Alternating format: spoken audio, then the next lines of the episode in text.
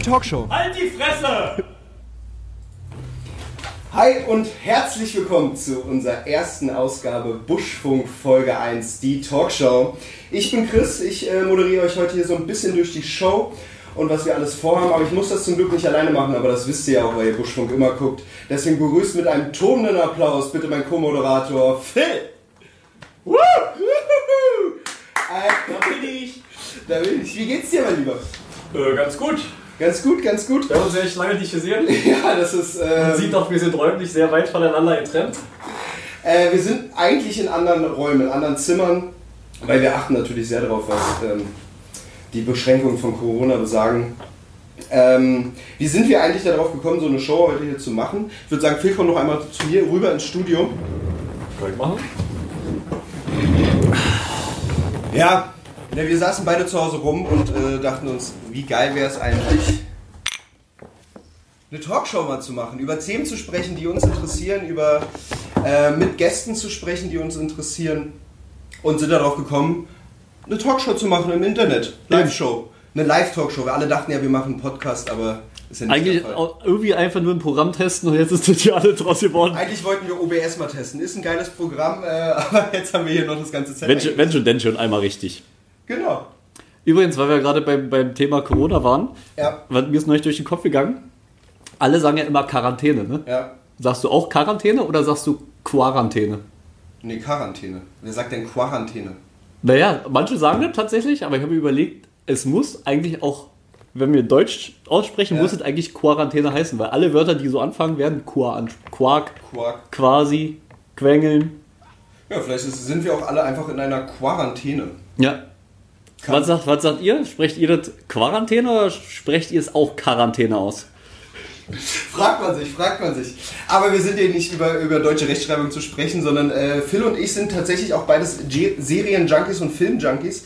Ähm, aber die meisten deutschen Serien wären wahrscheinlich nicht so erfolgreich, hätten sie nicht so geile Synchronsprecher, oder? Auf jeden Fall. Also gerade, habe jetzt gerade Haus des Geldes angeguckt. Vierte Staffel kam ja auch vor kurzem raus. Und die hatten ja, war ganz cool, weil danach gibt es ja dieses Making-of und Doku darüber. Ja. Und die haben ja auch gesagt, dass in Spanien zum Beispiel diese Sendung überhaupt nicht erfolgreich war, weil es irgendwie gar nicht den Zeitgeist oder auch so getroffen hat. Und dann denke ich mir, es gibt da auch so drei, vier richtig geile Stimmen, wo ich Ja. mir vorstellen kann, wenn das jetzt ein Spanier mit hoher Stimme spricht, wo sagst du, nee, das kommt doch, passt doch bei der Rolle gar nicht. also von nicht daher, Stimmen sind ja eigentlich das, was ein Film oder was eine Serie ausmachen. Aber irgendwie, äh, ich glaube, ich bin auch der Einzige, der beim Abspann äh, Pause drückt und mir durchliest, wir hatten das Ding eigentlich gerade gesprochen, der klang ja übelst geil. Und leider machen das zu wenig Leute und äh, genau über solche Themen wollen wir heute mit ähm, jemandem sprechen. Ich würde sagen, wir rufen einfach mal einen Synchronsprecher an, den wir beide kennen. Können wir machen. Ich wähle ich wähl mal. Ich wähle mal. Ähm, und zwar ist unser heutiger Gast Synchronsprecher und Weltenbummler und dazu noch eine verdammt geile Socke. Ähm, ich möchte aber auch gar nicht so viel über ihn reden. Äh, und zwar haben wir einen kleinen Mat eine kleine Matz vorbereitet. Und ich würde sagen, Film ab. Film ab. Die perfekte Stimme. Für ein noch besseres Produkt. Gemeinsam verkaufen wir, was immer Sie wollen. An wen Sie wollen. Noch heute. Oh ja, ich dachte, sein Name sei Adrian. Oh, er ist der King. Ja, also er ist ein sehr guter König. Super. Aha, verstehe. Wir müssen mit ihm reden. Oh, oh, man redet nicht mit ihm, man hört ihm zu. Wisst ihr, hier drin sind wir alle seine Kinder, richtig? Ich meine, der Typ ist ein Sexgott. Befürchten Sie, dass Ihr Sohn in eine Welt voller Sünden, Drogen und Abschaum eintaucht? Ui, ich sehe einfach schnucklig aus, ich süßes kleines Ding. Ihr Problem ist gelöst, denn nun gibt es ein Heilmittel für Homosexualität. Warte, erzähl weiter. Ich kenne ihre Namen nicht, aber das sind so eine Ehrgeizigen. Alter, ich muss diese verfickten Anfänger finden. Vielleicht wollen die ja gar nicht mit dir reden, Mann. Hey, die Fields sind kleine Fische. Was die wollen, ist in ihrem Viertel ticken. Wir sollten klarstellen, dass die uns nicht auf die Füße treten, damit wir machen können, was wir wollen. Kapiert?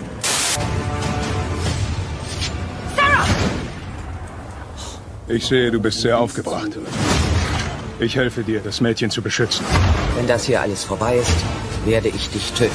Ich verstehe.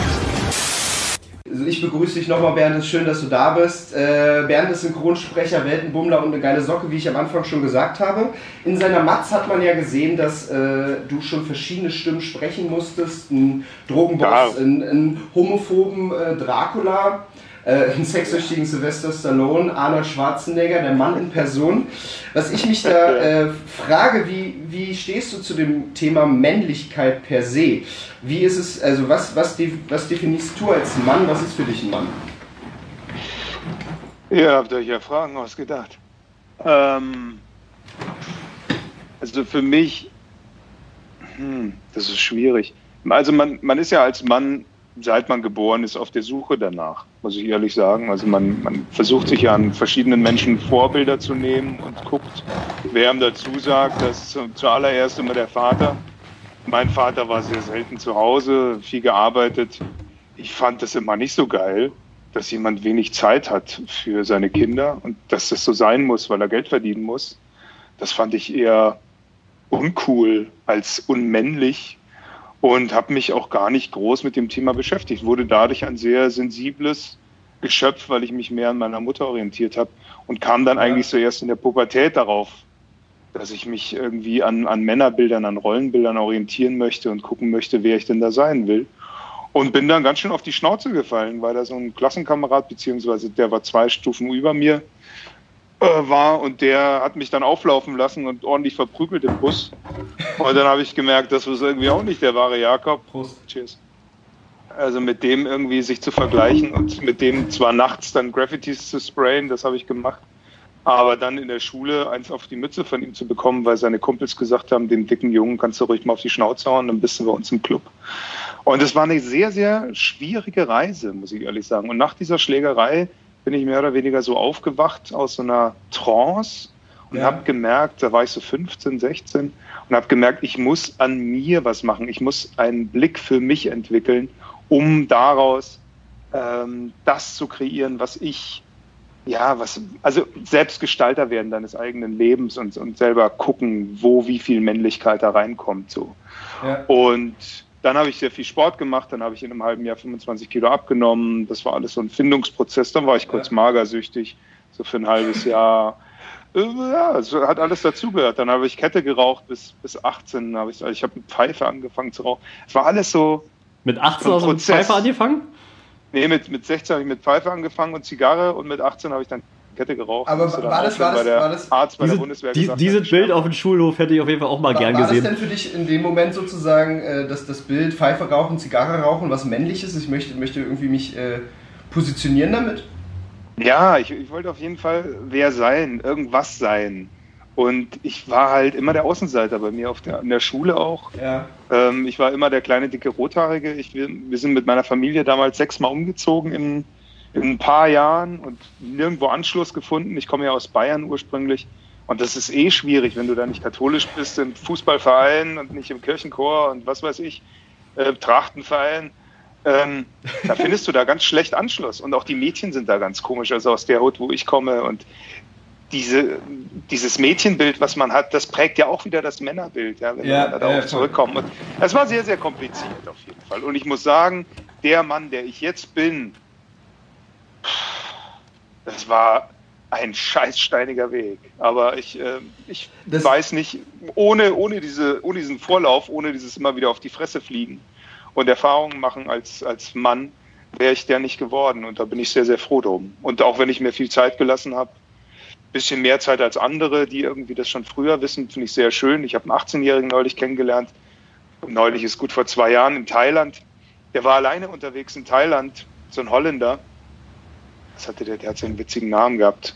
Gorsch oder so, man konnte den nicht aussprechen. Holländische Name, die kann man, kann man Wie, kaum wie, wie aussprechen. sie halt so sind, ne? Kann man nicht aussprechen. Und der war cool. Ich dachte so mit 18 so drauf zu sein, irgendwie alleine für einen Monat Ja, nach Thailand ja. zu fahren und danach weiter nach wo auch immer. Dachte ich so, das hätte ich nie gemacht. Ich hätte mir in die Hosen geschissen, auf jeden Fall. Ähm, es gibt ja so einen, so, einen, so einen Comedian, Moritz Neumeier, der hat in einer seiner Shows gesagt, äh, wenn Backen für dich das Männlichste ist, Digi, dann back um dein, ähm, um dein Leben. Ähm, findest, find, findest du auch, dass das Grund oder einige der, der Männer in der Gesellschaft zu früh aufgehört haben, anzufangen zu oder zu früh aufgehört haben zu suchen, was sie männlich macht und bei den typischen Sachen wie Fußball spielen, Bier trinken und äh, keine Ahnung, Frauen ficken, äh, gestoppt haben und gesagt haben, okay, das ist männlich und gar nicht angefangen haben zu reflektieren, so wie du es jetzt ja gerade beschrieben hast, rauszufinden, das sind Vorbilder, das sind andere Vorbilder. Ich glaube, die Problematik liegt darin, dass sich viele einfach die Zeit nicht nehmen können. Das ist das eine. Also wer hat schon Zeit, sich so wie ich irgendwie auf Reisen zu begeben und sich selber zu suchen? Das ist ein großer Ja. Luxus. Ähm, wenn man das so wie mein, mein junger Holländer, wenn ich nochmal auf den zurückkomme, ähm, Dein Auf Grosch Vater- oder auf wen? Gru- Grusch, äh, wenn, man, wenn man sich überlegt, der hat ja noch gar nicht so diesen Hintergrund, der hat ja noch gar nicht so diesen Fokus, beziehungsweise diese, diesen Trichter, den ich habe an Fragen. Und ich Ja. gehe mit sehr vielen Fragen über mich selber auf diese Reise. Und ohne diese Fragen lernst du ganz andere Dinge über dich selber kennen, die dir vielleicht später dann im Nachhinein irgendwie helfen.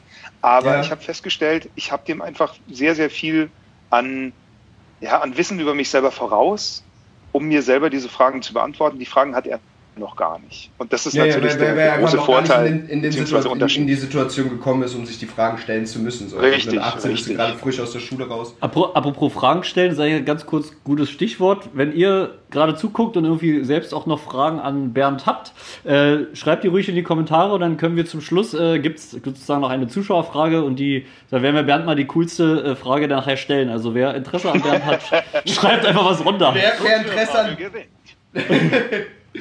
Ähm, Aber, aber das finde ich gut, das ist eine gute Überleitung zu äh, Dinge in seinem Leben erleben und äh, möglicherweise sich einige Fragen stellen. Ich habe dich bisher immer als sehr offenen Menschen kennengelernt, der, der auch sehr offen mit seiner Sexualität umgeht und äh, Ja. möglicherweise in der Form auch nicht ganz gesellschaftsnorm äh, rumläuft. Wie lange hat das für dich gedauert zu sagen, okay, möglicherweise bin ich, bin ich nicht das gesellschaftliche Klischee, was andere äh, von mir erwarten, sondern habe auch Lust, einfach Sachen auszuprobieren, neugierig zu sein. Es hat bei mir mehr als 30 Jahre gedauert. Also, dass ich die Traute hatte, den Schneid hatte, zu sagen, da ist irgendwie mehr in mir los, mehr Interesse als, sagen wir mal, nur Bondage. Ähm, dass, ich, dass, ich da neugierig, dass ich da neugierig war und Sachen ausprobiert habe, habe ich meiner letzten Freundin zu verdanken, weil die einfach sehr promiskuitiv unterwegs war und das hat mich immer schon gereizt, nachdem ich meinen ersten Emanuel-Film geguckt habe mit 16. Das wollte ich immer mal ausprobieren, eine offene Beziehung zu haben. Ich habe dann gemerkt, oh, es ist scheiße. Und, äh, aber man muss es mal gemacht haben und da irgendwie Ja. auf die Schnauze fallen oder mal einen, keine Ahnung, den Hintern von den Affen lecken, dass man weiß, es schmeckt komisch. Also ihr wisst, was ich meine. Man muss Dinge ausprobieren, um zu wissen, ob man sie mag oder nicht mag, gerade wenn man neugierig darauf ist. Und viele Ja. Leute, die kommen gar nicht dazu, die sagen erst gar nicht, da kann ich neugierig sein, weil da ist die gesellschaftliche Konformität, da sind irgendwie die Eltern, die sagen, du, einen Affenpo solltest du nicht lecken, das ist nicht gut. Und dann denkst du dir so im Nachhinein, Jahre später, verdammt, irgendwie habe ich diesen inneren Wunsch, einen Affenarsch zu lecken, aber ich, ich kann einfach nicht. Warum nicht? Und das sind einfach diese, diese Blockaden, die man im Kopf hat durch Ja. die Erziehung. Und da muss man einfach erwachsen werden und ja, da muss man einfach Und sich trauen und einfach mal machen und Einfach, einfach mal machen. Und wie war's? Es schmeckt ganz leicht nach bisschen. Der Rest ist Erdnussbutter. Ja, es war in Indien, die haben ja unfassbar viel Erdnüsse da gekriegt. Und Das ist, äh, das ist die perfekte Überleitung Indien. Und zwar ähm, glaube ich ja auch, du hast ja gerade schon gesagt, du hast viel Zeit damit verbracht, äh, auf Reisen zu gehen und äh, dich Ja. Fragen zu stellen.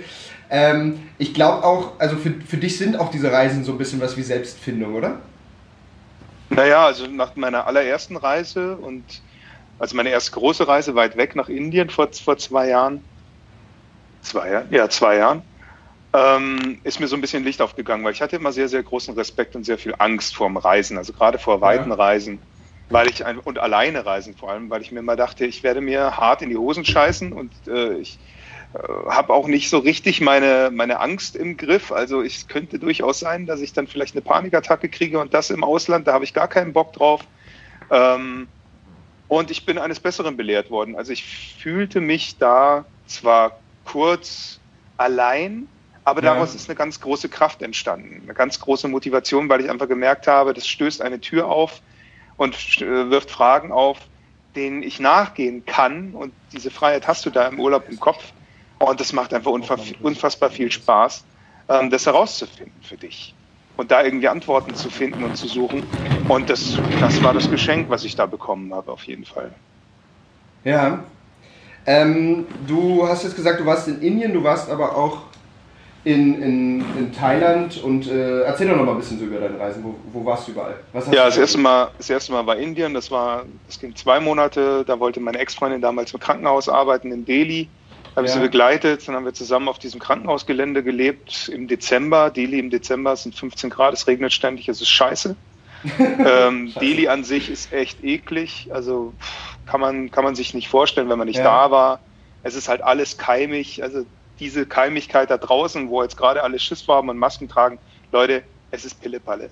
Ja, also da willst du keine Maske tragen, da willst du ein Ganzkörperkondom tragen. Aber das geht nicht, weil sonst erlebst du nichts. Also musst du mit diesen Keimen klarkommen. Du wirst auch selber keimig. Und das gehört dazu. Du musst Ja. dich wirklich downgraden. Deine Ernährung kannst du da nicht irgendwie weiter beibehalten, dieses gesunde Essen. Ja. Ich habe äh, gestern einen Bodybuilder gesehen, der irgendwie zwei Wochen lang in, in Indien war und ich dachte so, Alter, die arme Sau, Mann. Er hat voll den strikten Ernährungsplan, er muss seine Proteine kriegen.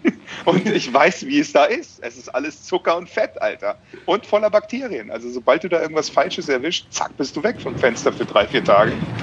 Und so ging es mir auch. Ich habe halt wirklich ohne Ende Streetfood gegessen und es hat viel Spaß gemacht. Und die erste Woche habe ich mich, glaube ich, nur von Butter und Milchchai ernährt, was halt wirklich 50 Prozent 6,7, 7,8 prozentige Milch ist und Zucker und so ein bisschen schwarzen Tee. Und es ist halt geil. Es macht halt total, total gut drauf.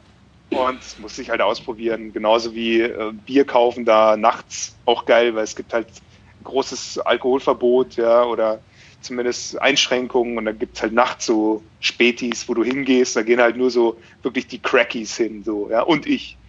Und dann äh, Ja, wussten, die, Also ich mein- wussten die schon immer, da kommt der bekloppte Weiße. Der will einzige auch sein Bier der haben. Hut. Und er kauft halt zwei Bier, wo du halt für den Wert von zwei Bier vier Flaschen Whisky kriegst, aber er kauft immer nur zwei Bier. Und äh, haben, haben mir dann schon immer so den, den Weg frei gemacht und mich ausgelacht dafür, aber es war lustig, es war richtig lustig, weil das Bier schmeckt auch scheiße. Aber ja. Das wussten die ganz genau. Das ich Und ganz es war- genau. ja, und die das nur so, Alter, weil wie dumm ist der dumme Weiße, Alter? keine Kühlschränke da, ja. Also es ist, Oh ja, einen schönen Warm Piss.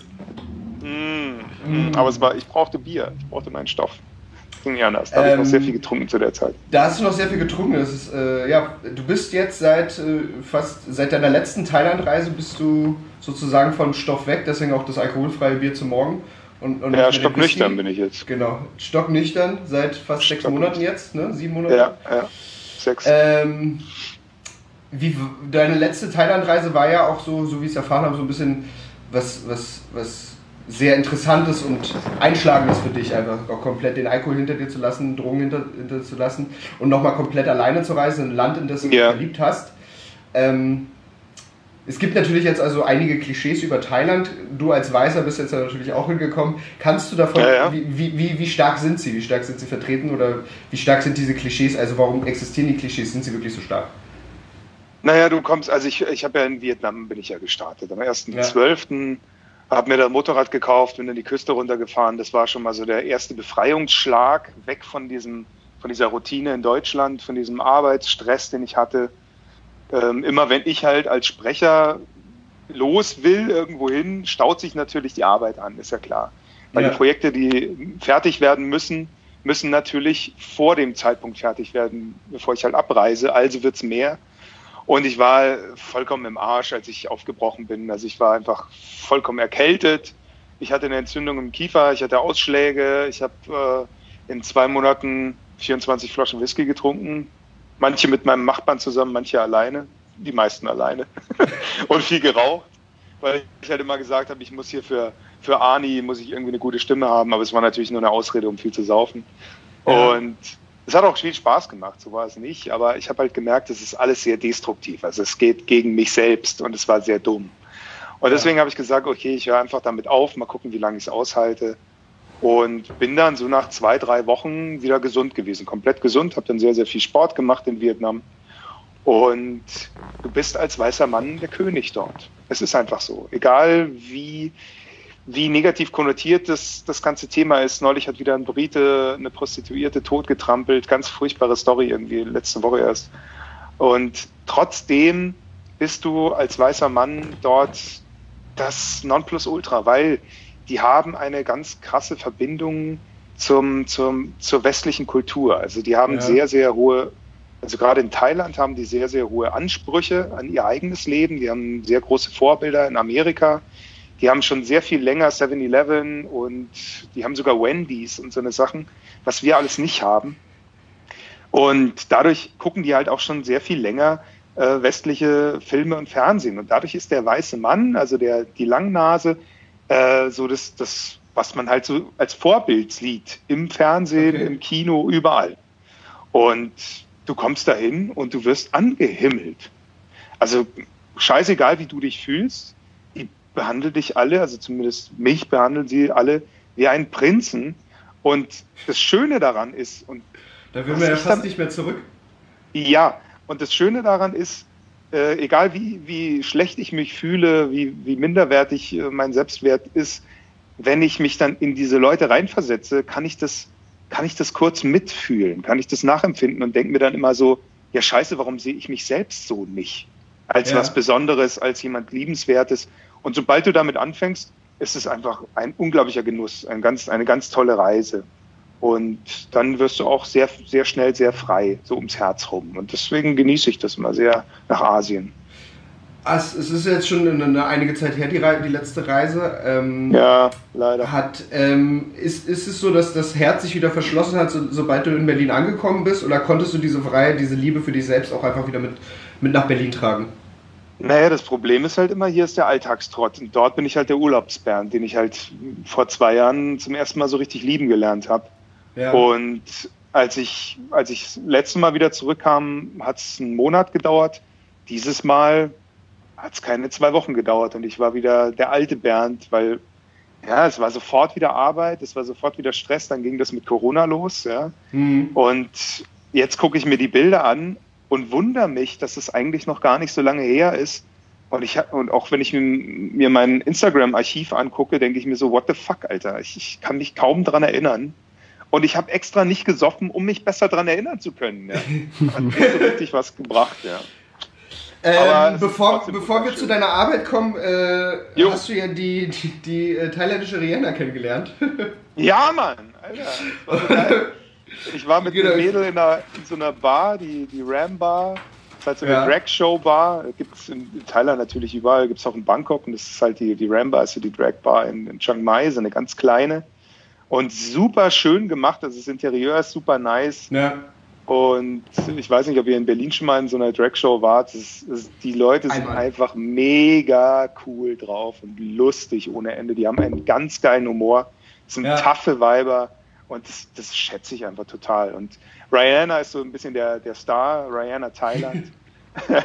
Auf deinem, Äh, ich glaube, auf deinem Instagram sieht man noch ein Bild, ne? Mit dir und äh, Rihanna. Ja, ja, genau. Ja, ja. Ich habe auch ein Video gepostet, wie, wie sie direkt von der Bühne auf mich zusteuert, Alter. Das war schon hot, ey, meine Fresse. Und die sind auch echt, die sind auch einfach klasse. Und sie ist, sie ist Ja. nicht mitgegangen, weil sie erkältet war. Ansonsten wäre sie mitgegangen. Aber Ah. ansonsten, ja. Viel Naja, man kann immer noch mal zurückfliegen, sie wird ja immer noch da sein wahrscheinlich. Na, mit Sicherheit. Na, mit Sicherheit und nur auf dich werten. Wie, wie, war das, wie, wie schwer war das für dich sozusagen, dass du, du bist ja in deinem Trottbernd gewesen sozusagen, bist Ja. in Urlaub geflogen und hast gesagt, warte mal, ich habe der Trottbernd hat jetzt angefangen auf, auf, aufzuhören mit Alkohol. Wie schwer ist es gewesen im Urlaub, das fortzuführen? Also hatte dir einfach nur gereicht, dass die Leute quasi so geil zu dir waren oder hast du dir irgendwie so ein, gab es so ein Ritual, dass du Oh, gesagt ich hast, musste, nein, ich musste einfach sehr, sehr, also ich bin sehr diszipliniert. So ist es nicht. Also wenn ich, wenn ich mir selber Sachen verbiete, geht das. hm, Aber ich muss dann auch dranbleiben. Und es sind natürlich, also hier, ich kenne ja hier die meisten Leute. Ich, Chris hat ja auch aufgehört zu saufen. Ich weiß nicht, wie es dir geht. Äh, ich nicht. die meisten in meiner Umgebung, die wollten mich verleiten zum Saufen. Und so war das Ja. in Thailand auch. Die wollten alle, dass ich mit ihnen Alle wollen, alle wollen mit dir einen trinken. Trink doch auch einen, wenigstens wissen- einen, einen kleinen. Sie, ja, sie wissen ja, sie wissen ja, der Bernd ist besoffen noch geiler als sonst, aber ich fand es halt nicht so geil. Ja? Ich habe Ja. halt gesagt, nee, habe ich keinen Bock drauf. Und dann haben die das auch akzeptiert. Und dann haben die mir, das war, also Tyler muss, ich- musste dir sagen, muss, muss ich ja erklären. Wir sind auf diese Partymeile da in Bangkok gegangen, andere Leute wieder und ich. Und da haben die mir heimlich, jeder in seiner Handtasche, die ganzen Mädels, die Jungs, die äh, Ladyboys, jeder hat in seiner Handtasche für mich ein alkoholfreies Bier gebunkert. So nett sind die, Alter. Und ich kannte die drei Tage. Aber die fanden es einfach so geil, dass ich da mitgegangen bin und mit denen Party gemacht habe. Ja. Ich hab, bin nur am Pissen gewesen alle fünf Minuten, weil ich mit denen natürlich äh, getrunken habe. Aber es war auch ein Riesenspaß. Ich vermisse die auch. Ich vermisse einfach diese Energie, diese Leichtigkeit. Ich vermisse das, dass die für alles irgendwie was Positives finden und das alles nicht so ernst nehmen und abends einfach zusammensitzen im, im Restaurant von der, von der Schwester, von der Freundin, weil das ist so die Kultur da. Da hat Ja. jede Familie hat so ein kleines Unternehmen. Und das liegt daran, dass der Staat es fördert, dass die, weil die Eltern können nicht ins Altenheim, das gibt's nicht, sondern der Staat setzt voraus, dass alle quasi für die Eltern so ein kleines Unternehmen bauen, erfinden, wie auch immer, wo die dann arbeiten können, bis die Mhm, tot okay. sind. Also die sitzen dann hinten im, im Laden drin, im Stoffladen oder was auch immer und arbeiten halt noch mit. Mhm. Dann haben die nämlich auch was zu tun und wer nicht blöde, so wie bei uns. Ja. Das stimmt wohl. Ähm, von Reisen zu deiner Arbeit, äh, schöpfst du für, für deine synchronen Arbeiten auch immer wieder Inspiration, um die verschiedenen Rollen spielen zu können aus, von den Reisen? Oder ähm, wie stellst Von du dich da auf die, auf, die ein, auf, die, auf die einzelnen Rollen ein? Also, also grundsätzlich, also wie, wie schöpfst du deine Inspiration für die einzelnen Rollen? Ich meine, wie wir in der Matz gesehen haben, einen homophoben Dracula zu spielen oder einen sexsüchtigen Sylvester Stallone, einen Drogenboss, sind ja schon, sind ja schon, sind ja schon sehr unterschiedliche Serien und das sind äh, oder Rollen, das sind ja nur ein paar, die ich jetzt da aufgezählt habe. Ja. Aber es ist ja, es ist ja nicht, du liest dir nur einen Text runter, sondern du musst dich ja auf die Rolle einstimmen. Ja, also ich glaube, wir alle nehmen ja unterbewusst ständig alles, alles Mögliche auf. Es gibt da so einen Ja. lustigen Test mit so drei oder vier Werbern, die irgendwie äh, für, von einem Kunden irgendwo hingefahren wurden. Und diese Werber sollen quasi Logo entwickeln und äh, ein Image und so weiter und werden quasi auf dieser Fahrt unterbewusst beeinflusst und kommen alle zu dem gleichen Ergebnis. Und danach wurde gezeigt, dass die quasi an gewissen Sachen vorbeigefahren sind, die die da extra Mhm. vorher platziert haben. Und ich glaube, so habe ich in meinem jetzt aktuell Quarantäne sehr leeren Gehirn, aber trotzdem unterbewusst unfassbar viele Informationen gesammelt und muss eigentlich gar nicht mehr frische Sachen schöpfen, weil es ist eigentlich alles da. Sobald Ja. ich den Charakter sehe im Originalton, äh, schaltet bei mir der Mechanismus um und dann kann ich den, kann ich den eins zu eins abnehmen oder habe eine Idee, wie ich den anlegen möchte und probiere das dann einfach nur noch aus. Und meistens reicht das schon. Aber es gibt natürlich auch Rollen, wo du, wo ich sehr weit weg war, wo ich, wo ich einfach gar keinen Bezug zu hatte, wie zum Beispiel einmal, das ist auch schon ein paar Jahre her, da hatte ich auch noch nicht so viel Erfahrung. Ähm, das war so ein Hotelportier, aber der Chef vor den Hotelportiers. Und der hatte eine sehr, sehr, sehr klare, geradlinige Art, sehr freundlich, aber trotzdem sehr bestimmt. Und wenn er mit den Kunden, also mit den Gästen in dem Hotel gesprochen hat, Ja. dann war der zwar freundlich, aber er war nicht schmierig oder schleimig, sondern er war einfach sehr, sehr akkurat. Und das hatte ich nicht drauf. Die äh, Regisseurin meinte so zu mir, äh, Bernd, wenn du mit den, wenn du mit diesen Hotelgästen redest, dann flirtest du, das kannst du nicht machen. Und da bin ich echt, da bin ich echt ins Rudern gekommen, weil ich gar keine Ahnung hatte, wie, wie ich das mache. Und Wie so ist im man nett Nachhinein, und wenn ich, flirtet nicht gleichzeitig. ja, es ist schwierig. Weil wenn ich halt normalerweise mit den Leuten so spreche, dann flirte ich halt immer ein bisschen. du weißt, was- weißt, was ich meine? ich, weiß, ich weiß, was du meinst. Das, ist, das, ist, das funktioniert. Ja, was soll man machen? Was soll man machen? Ja, aber es macht, macht unfassbar viel Spaß, dieser Job, definitiv. Ähm, einmal für die Zuschauer würde ich gerne wissen, wie bist du denn eigentlich? Also wie ist, wie ist es dazu gekommen, dass du Synchronsprecher geworden bist? Also bist du morgens einmal irgendwann aufgestanden, weil du bist ja noch nicht so lange Synchronsprecher, du bist jetzt schon ein paar Jahre alt. Ähm, Mhm. ja, Du warst Ich nicht glaube- immer Synchronsprecher, ich weiß, du warst mal Nein. Grafiker und auch noch ein paar andere Ja. Sachen in deinem Leben. Bist du Viele einfach Dinge, aufgewacht und dachtest dir so geil, äh, heute synchronisiere ich Filme? naja, ich habe, also es gibt da eine lange, eine kurze Version von, ich glaube, die kurze reicht. Ich denke. Ähm, ich war vor sieben Jahren so an so einem Punkt, wo ich gesagt habe, es kann so nicht weitergehen. Ich habe einfach keinen Bock mehr, den gleichen Stil zu fahren wie vorher auch. ja. Und das stresst mich und nervt mich und was kann ich anderes tun? Und da war ich halt wieder mal arbeitslos und war bei meiner Mutter zu Hause und meine Mutter hat halt eine Flasche Schnaps auf den Tisch gestellt und einen Pappendeckel aus dem Müll geholt und einen Stift und hat gesagt, komm, wir setzen uns jetzt mal hin und gucken mal, gucken mal, was du sonst noch so kannst, worauf du Bock hast. Und dann habe Ja. ich einfach meinem, meinem Bauchgefühl folgend, haben wir uns dann so nach der halben Flasche auf Synchronsprechen geeinigt und aufs Theaterspielen und auf Radio. Das waren so die drei Topics. Und mir passt ja auch so ein äh, Deckel auch nicht drauf. ja, ne, war ja, wenn man so Warte, schreibt. also, und und dann, dann haben wir gesagt, naja, also synchron, klar, ist schon irgendwie so das Verlockendste, hätte ich am meisten Bock drauf, aber ich kenne halt niemanden in der Branche. ja. Und ich kenne auch niemanden, der niemanden kennt. So. Und ähm, dann per Zufall, wie das halt immer so schön ist, also man, man äh, guckt so in seinem Freundes- und Bekanntenkreis, wer wen kennt und man findet niemand, weil man das ja schon weiß. Und dann hatte, hatten meine Eltern aber einen neuen Nachbarn bekommen bei sich da auf dem Land. Und dieser Nachbar war ein ziemlicher Eigenbrödler, aber mit solchen Leuten verstehe ich mich hervorragend. Ich mag die am liebsten. Und äh, Tommy hat fr früher irgendwie, Tommy ist irgendwie Hacker und hat irgendwie ja, ganz viele interessante Sachen schon in seinem Leben erlebt. Unter anderem hatte er in den 80er Jahren mit Andreschka Grossmann zusammengelebt in einer WG, in so einer Fahrradkurier-WG irgendwo im Okay. Grunewald. In so einem riesen, in so einer alten Villa haben die da gehaust. Und er hatte aber den Kontakt zu, zu Andreschka noch. Und hat mir die Nummer gegeben, dann habe ich die halt mal angerufen.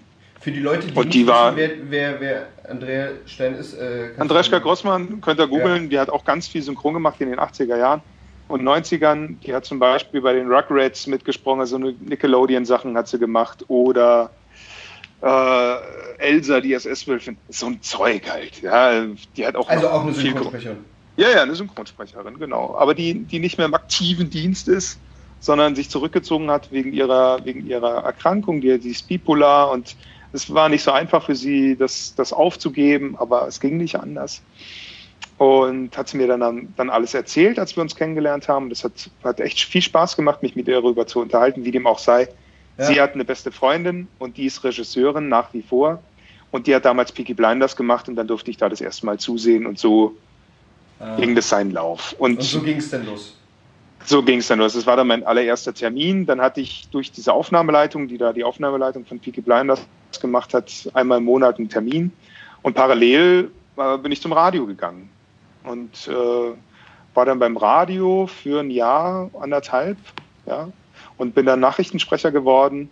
Und als es dann mit dem Synchron besser lief, habe hab ich natürlich zum Synchron gewechselt. Wie, Ja, wie hattest du quasi, wie, wie hast du quasi, ähm, wie wurde das denn besser? Einfach meinst du durch diese Mund-zu-Mund-Propaganda? Hat der eine gesagt, hier nimm doch mal den Bernd, der ist irgendwie ganz fresh und neu im Game? Nee, nee, so nicht. Also du hast halt dann im Ensemble, du fängst ja als Ensemblesprecher an, sprich, du bist in einer großen Gruppe hinter Mikrofon und machst du die Neben- und Hintergeräusche und den, Mhm. was weiß ich, äh, Butler oder wen auch immer, der da ganz kurz, so Kleindarsteller halt in so einem Film Mhm. oder einer Serie, Ja.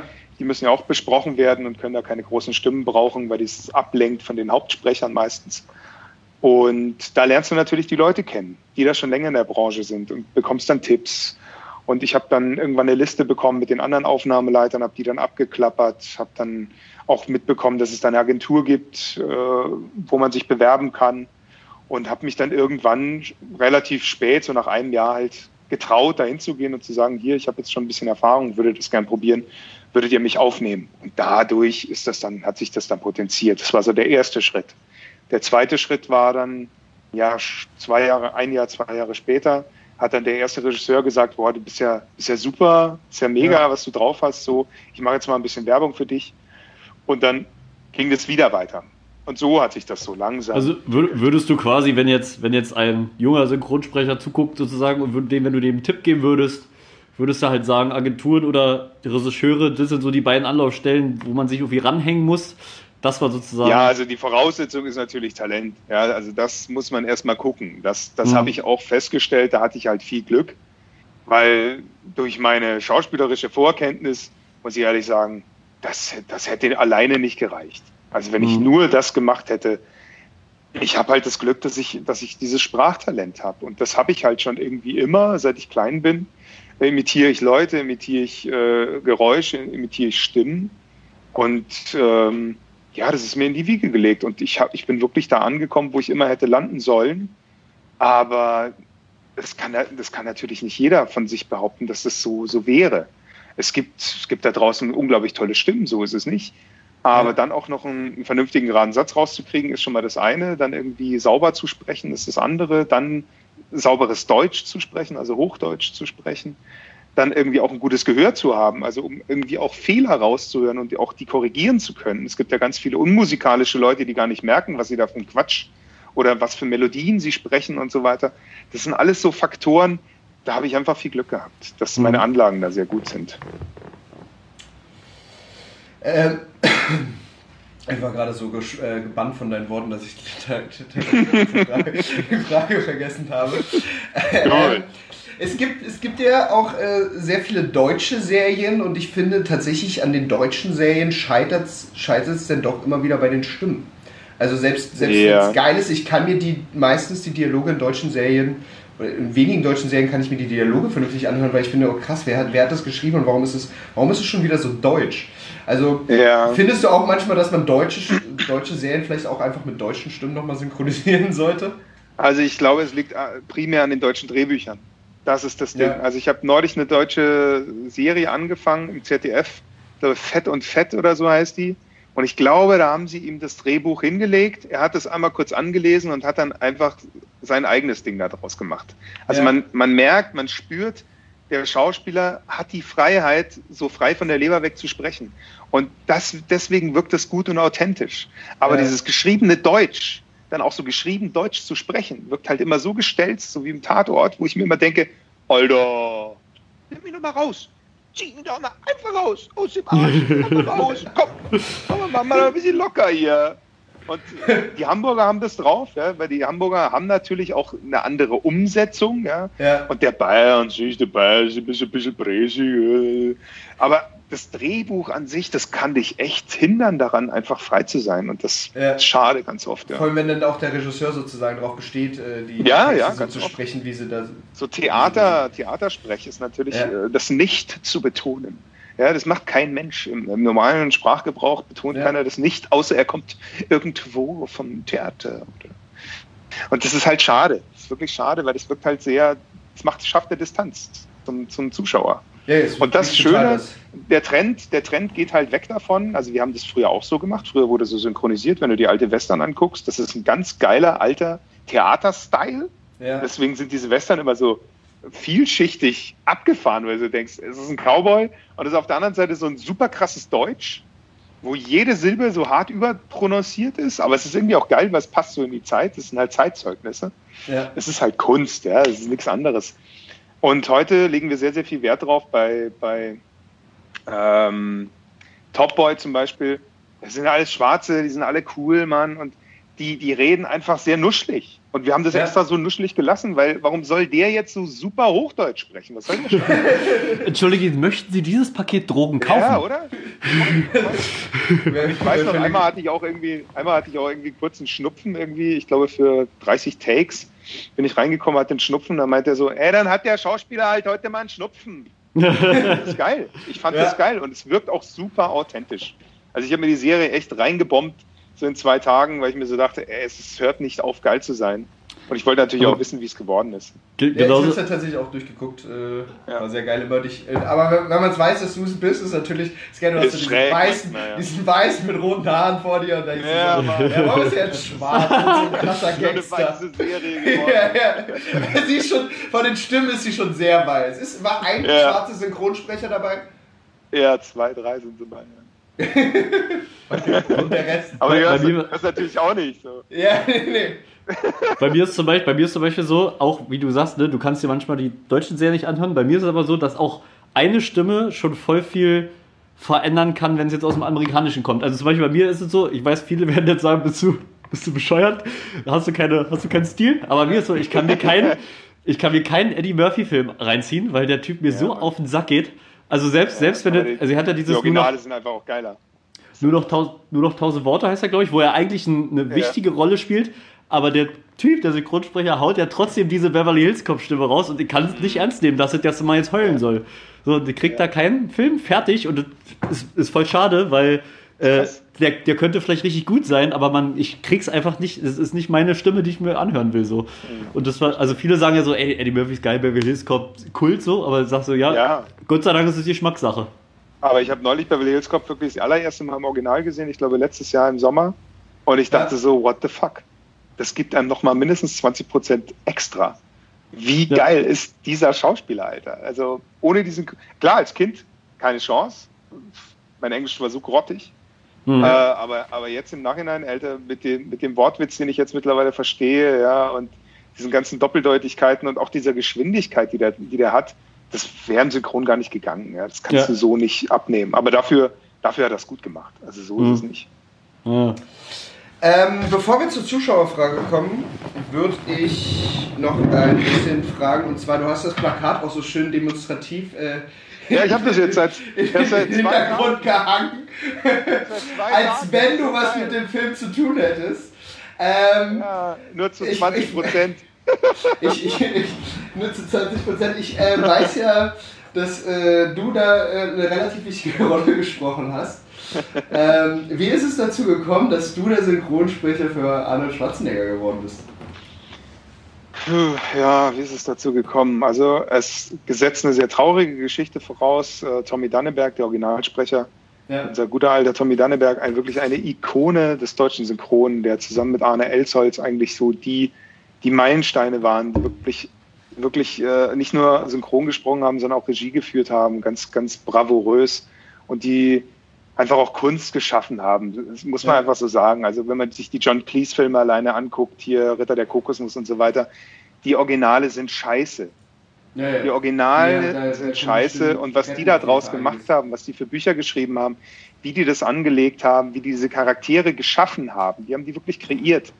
Ähm, das ist einfach großartig gewesen. Jetzt ist er leider sehr krank geworden und hat sich dann in den Ruhestand verabschiedet und jetzt war natürlich die Frage, wer spricht alle seine großen Rollen weiter? Ja. Und bei Sylvester Stallone, den hatte halt schon mal ähm, jemand anders gesprochen vorher, der sollte den dann auch weitersprechen. Dann John Travolta hatte vorher auch schon mal jemand anders gesprochen, da wusste man das.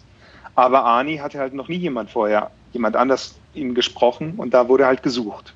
Und für den Terminator war halt der Fall, dass das gesucht wurde und ich war mir, ich war mir klar, dass, dass ich nicht gefragt werde. Also so ein Jahr vorher hatte ich schon mal einen, einen Regisseur kennengelernt, dem das aufgefallen war und auch davor schon mal anderen Regisseuren, aber dieser eine im Speziellen, der Björn Schaller, dem ist es halt aufgefallen, als wir für Star Wars die Synchronisation gemacht haben, dass ich halt ähnlich klinge wie Tommy. Ja. Und das fand er halt, das hat er sich halt gemerkt und er hatte halt zufällig auch die, die Synchronisation für den Terminator übernommen und wusste halt von mir. Ja, ja. Und- okay. Und kurz vorher wurde ich halt gefragt, ob ich für Mortal Kombat 11 die Synchro machen möchte, weil da auch der, der Arnie drin vorkommt. Und habe mich sehr gefreut, war aber unabhängig von dem Film. Und kurz Mhm. danach dachte ich mir, man könnte ja mal proaktiv nachfragen, weil ich irgendwie schon einen Trailer gesehen hatte für, für Terminator 6 oder schon mal irgendwo gelesen hatte, dass der kommen wird, äh, ob die mich nicht, ja, vielleicht wenigstens zum Casting holen. Ja. Und dann kam das halt tatsächlich dazu, dass ich da zum Casting eingeladen wurde und ich, ich, ja, ich hatte mir halt überhaupt keine Chancen ausgerechnet, weil ich hatte die Dispo da vorher gesehen. Also wer disponiert ist für diesen Film, wer vorgeschlagen ist quasi für diese Rolle. Ja. Und es waren halt alles Großkaliber, ja, alle so in den 40er, 50er Jahren geboren und ich halt. Und dann dachte ich so, hm, ja, das äh, glaube ich wird ziemlich absurd. Wird schwierig. Mein Vorteil, mein Vorteil war halt, ich war, ich war davor sehr erkältet. Also ich kam Okay. halt von der Fusion, war ziemlich im Arsch.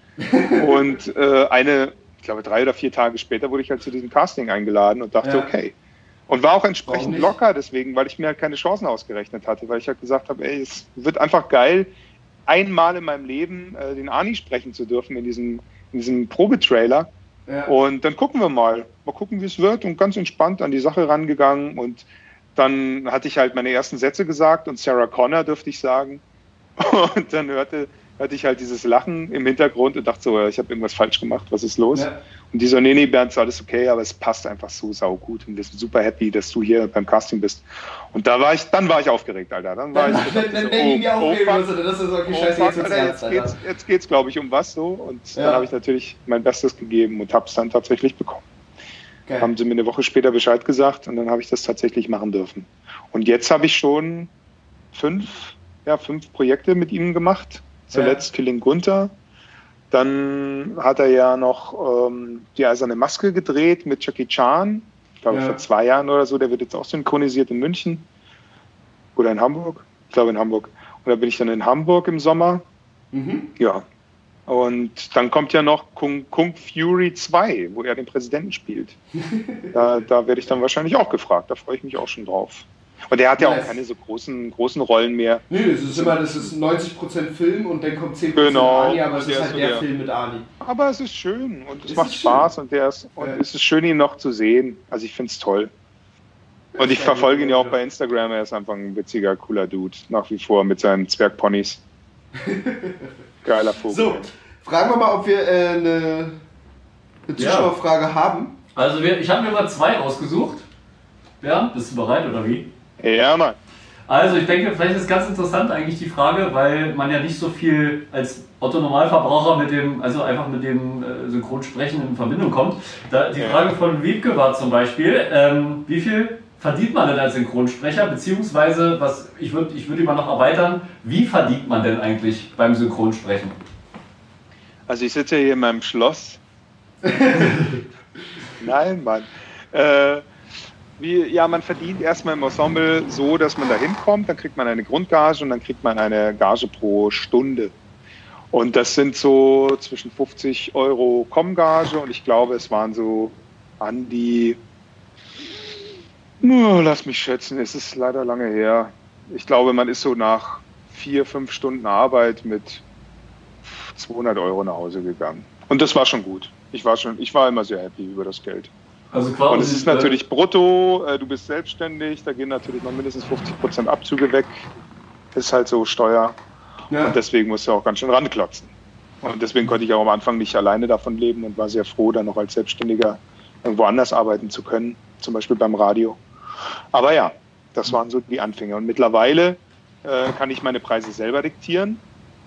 Und äh, ja, es ist mehr. Das kann ich sagen. es ist, mehr Wir, wir sagen einfach, es ist mehr, weil jetzt gehört Sagen mir das Schloss in Grunewald. Ist es, ist es bei, bei dem, wenn du einen Film jetzt, wenn du jetzt eine Rolle hast, ist es da auch so, dass du immer bei so auch beim Langfilm sozusagen nach Sätzen bezahlt wirst oder machen die da so eine Pauschale? Es kommt darauf an. Also ich kann eine Pauschale vereinbaren. Dann, dann ist es aber echt ein großes Risikospiel, weil viele, viele von diesen Verleihfirmen mittlerweile lassen sich auf sowas nicht mehr ein. Ähm, ja, mo mo momentan mache ich es noch nicht. Also dass ich irgendwelche Pauschalen aushandle. Ähm, momentan mache ich ganz normal eine Take-Gage und eine Com-Gage und rufe dann meistens auch immer vorher noch Kollegen an, die sich damit besser auskennen oder meine Agentin Mhm. und frage Ja. immer, was ich da nehmen kann, weil es mir, es ist mir immer noch ein bisschen zu glatt, dieses Eis. Mhm. Eine, und eine, eine Frage würde ich noch auch von Wiebke noch mit hinterher schießen. Und zwar, hast du schon mal mit deiner Synchronstimme äh, eine Pizza oder irgendwas anderes am Telefon bestellt oder jemand verarscht? Habe ich noch jemand verarscht? Nee, habe ich noch nicht gemacht. Das ist eine gute Idee. Gute Das ist Idee. eine gute Idee. Ich habe ja Zeit. Sehr geil. Ähm, Pizza bestellen, ich habe eh Hunger.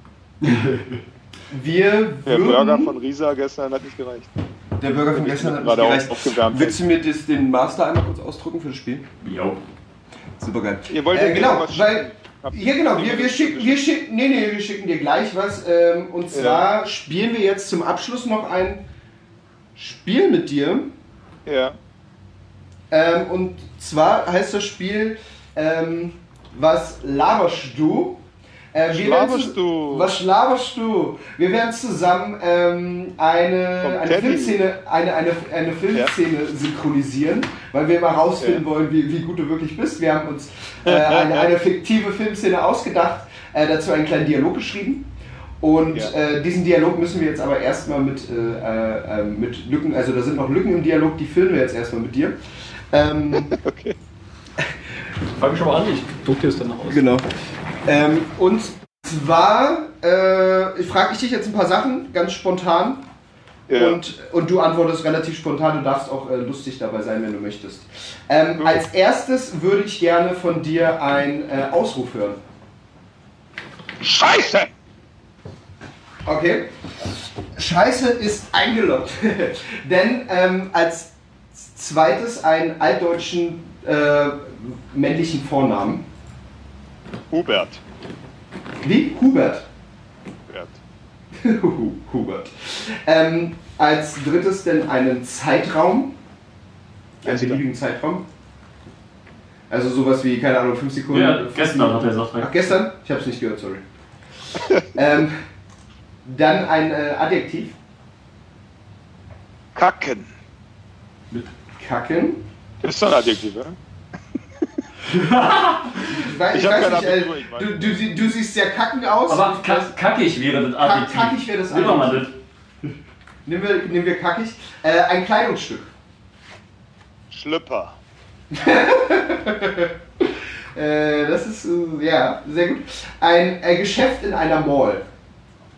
Douglas. Mhm, mhm, mhm. Gibt's doch nur Douglas, oder? Ja, in Malls Douglas. gibt es nur Douglas äh, und Eigentlich damals gab es noch, damals gab's noch Schlecker. Aber Also wenn die. Mall irgendwann mal alt ist, so wie das Eastgate oder so, dann gibt's Ja. am Ende nur noch Douglas.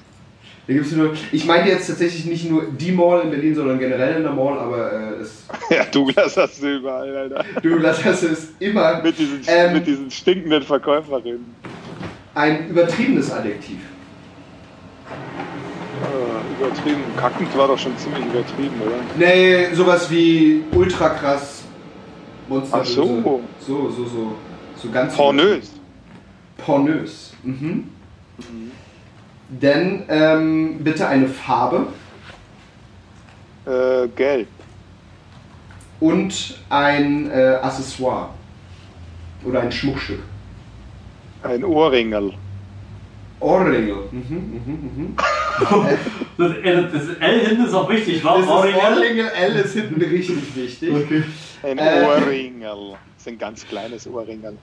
Ein, äh, ein Kleidungsstück wieder. Immer mehr Klamotten. Eine Socke, Ja. die linke Socke. Ähm, ein, ein, eine Zahl, darf auch Ko- Kommazahlen sein. Zahl 37. 37 und äh, ein Synonym für einen Bösewichten. Synonym für ein Böse. Ein Schlitzohr. Ein Schlitzohr. Ähm, als nächstes denn ein Hygieneartikel. Äh, Hodenhaarshampoo. Oh ja.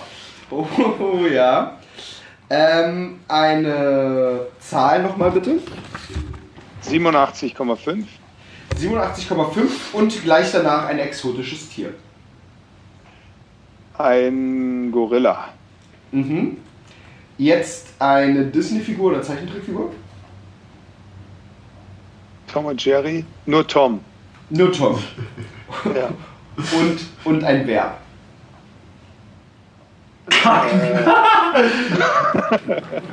Weil- Liebend. Lebend, Nee, das ist. Also, lieben wäre das Verb. lieben.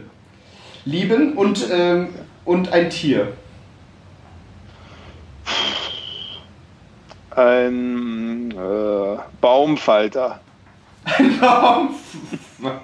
Was zur Hölle. ähm, und ein, ein positives Adjektiv. Schön. Als nächstes würde ich gerne von dir wissen, Sachen, die ein Baby tragen kann. Strampler. Mhm. Oder zwei Kilo Han Hanf vielleicht. Zwei Kilo Hanf im Strampler. ja, das finde ich gut. Aber vorne, Mhm. dass es so ausbaut. ähm, ein Substantiv. Man macht doch hier, was ist denn ein Substantiv? Nomen. Ein, ein Nomen. Äh, Lampe. Mhm. Und ein Kosename. Den Kosenamen, den du für mich immer hast, vielleicht. Hasimausi. Hasi Mausi.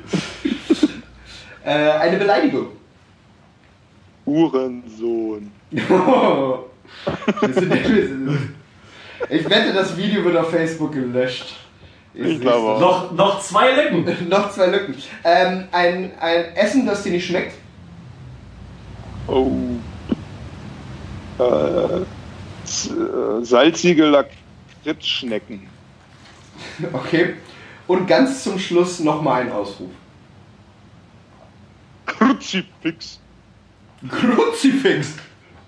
Sehr gut. Äh, Phil führt jetzt ganz kurz die Lücken aus und schickt dir den Text rüber, druckt ihn mir auch aus und dann können wir zusammen die äh, Szene synchronisieren. Es wird äh, sehr lustig.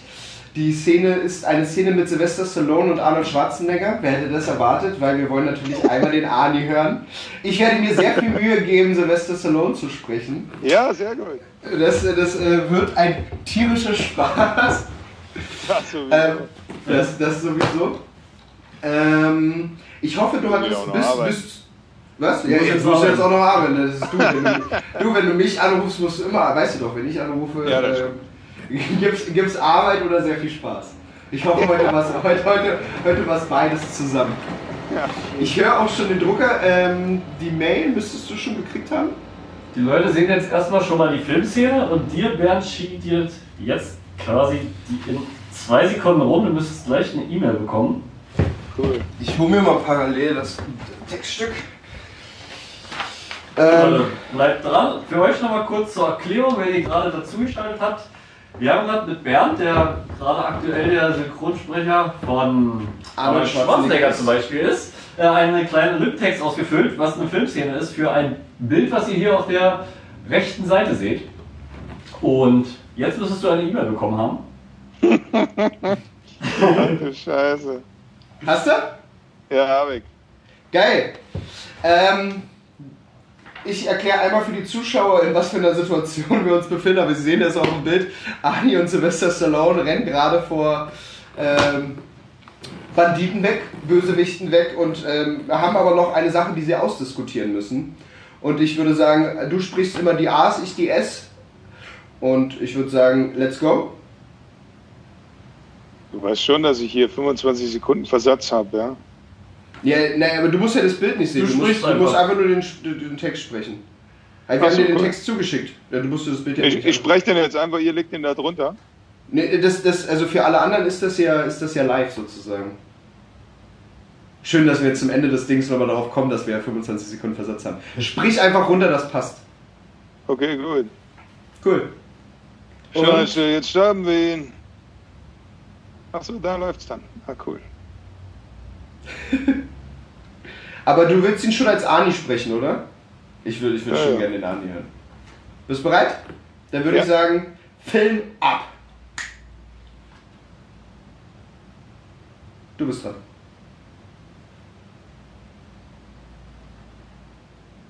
Bernd, bist du noch da? Ich, warte, dass es, ich warte, dass das Bild startet bei mir. Nein, das Bild startet ja nicht. Wir, wir, wir sprechen einfach nur den Dialog. Das ist nur ein Foto. Das ist nur ein Foto. Du musst nicht da. Okay. Mach Facebook zu, guck nicht auf den Stream. Das ist, Bauchredner. ja, es ist Bauchreden. Es wird nichts passieren. Scheiße, jetzt haben wir ihn. Der ist erledigt. Wir haben ihn. Er ist erledigt. Ah, so kann ich nicht arbeiten. Bevor wir diesen Hubert nicht umlegen, muss ich wissen, was mit dir los ist. Was soll denn los sein? Seit gestern bist du komisch, kackig drauf und ich weiß nicht warum. Du redest ja nicht mit mir. Ich bin sauer auf dich. Wegen dem Schlüpper. Was für ein Schlüpper. Den ich diese Woche bei Douglas gekauft habe. Ja, genau. Der war so pornös. Du trägst doch nie Schlepper. Du trägst immer nur dasselbe. Dazu eine Schutzweste, eine Waffe und deinen geliebten gelben Ohrringel.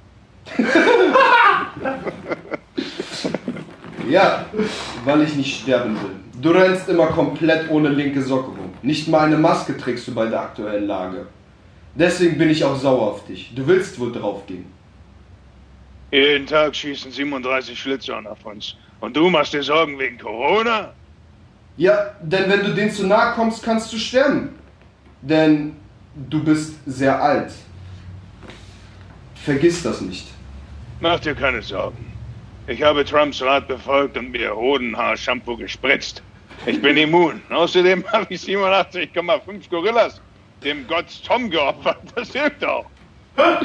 Ach so, äh, das wusste ich nicht. Ja, du kannst jedenfalls etwas empathischer sein. Du solltest langsam wissen, wie ich, wie ich liebe, wenn ich etwas, etwas Baumfalter schön finde. Du solltest in deinen Strampler spüren, wie ich mich fühle. Du hast recht, ich bin eine doofe Lampe. Entschuldige bitte. Mausi.